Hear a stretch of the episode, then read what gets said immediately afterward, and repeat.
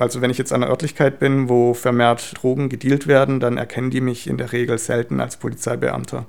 Habe aber trotzdem eine Waffe dabei. Ich bin im Dienst und es kann sein, dass in der Innenstadt irgendwo äh, jemand äh, schießt oder mit dem Messer rumspringt und Leute angreift und dann muss ich natürlich auch eingreifen und ohne Waffe wäre es dann natürlich schlecht. Bislang musste Markus noch nicht zur Waffe greifen, Gott sei Dank, sagte er. Er ist nicht nur Polizist, sondern auch Christ und das hat Auswirkungen auf seinen Berufsalltag. Ich komme oftmals in Situationen, wo ich auch Leid erfahre. Deswegen liegt mir das sehr am Herzen, dass ich ähm, den Einsatz und die Kollegen jeden Morgen in die Hand Gottes gebe, weil ich weiß, er ist bei mir und ich weiß, ich kann auf ihn zählen, wenn, auch wenn ich in Schwierigkeiten komme, wenn ich Entscheidungen treffen muss. Jeden Morgen betet Markus für sich und seine Kollegen.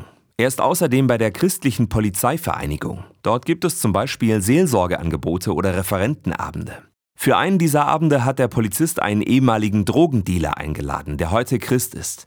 Die Polizisten können viel von solchen Begegnungen lernen, findet Markus. Wie hat er Polizisten erlebt? Wie sind die mit ihm umgegangen? Und was können wir als Polizisten, vor allem auch als christliche Polizisten, anders machen im Umgang mit Straftätern? Denn auch im Umgang mit Drogendealern oder Mördern ist dem Polizist eine Sache wichtig. Wir haben trotzdem die Pflicht auf Nächstenliebe. Wir müssen mit den Menschen trotzdem respektvoll umgehen.